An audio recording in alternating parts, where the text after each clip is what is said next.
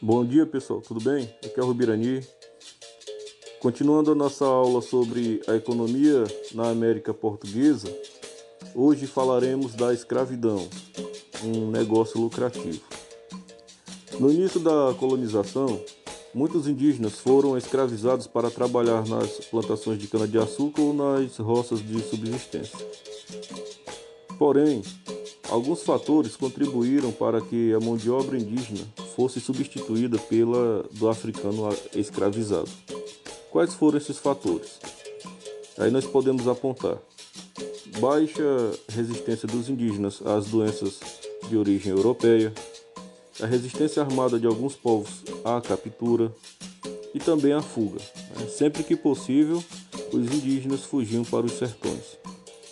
Além disso, eles contavam com a proteção dos jesuítas, isso provocava conflito entre esses religiosos e os colonos.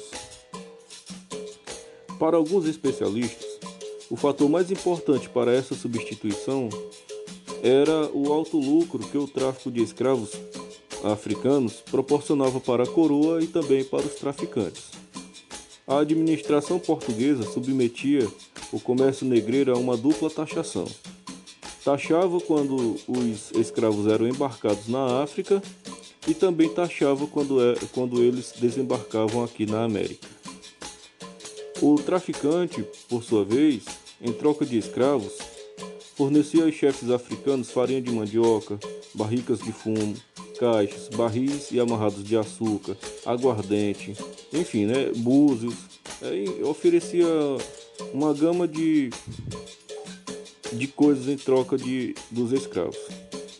Na colônia, os mercadores, eles comercializavam os escravos e obtinham enormes lucros.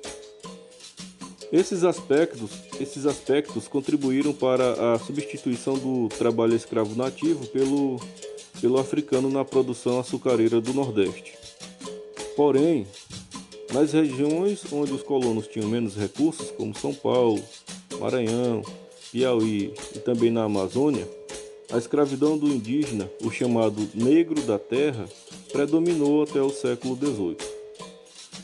Os navios negreiros, também chamados de tumbeiros, utilizados no transporte dos escravos vindos da África, demoravam em média 35 dias para chegar ao Recife, 40 dias para chegar a Salvador e 50 dias para chegar ao Rio de Janeiro. Agora imagine como o, o, que, o que essas pessoas, né, esses seres humanos passavam nesses navios, né, pessoal? Durante a viagem, cada escravo tinha direito a uma pequena cota diária de alimentos e água, mas a superlotação e a falta de higiene levavam muitos à morte. Era triste. As condições de viagem eram as piores que se pode imaginar. Guardente, enfim, né, búzios,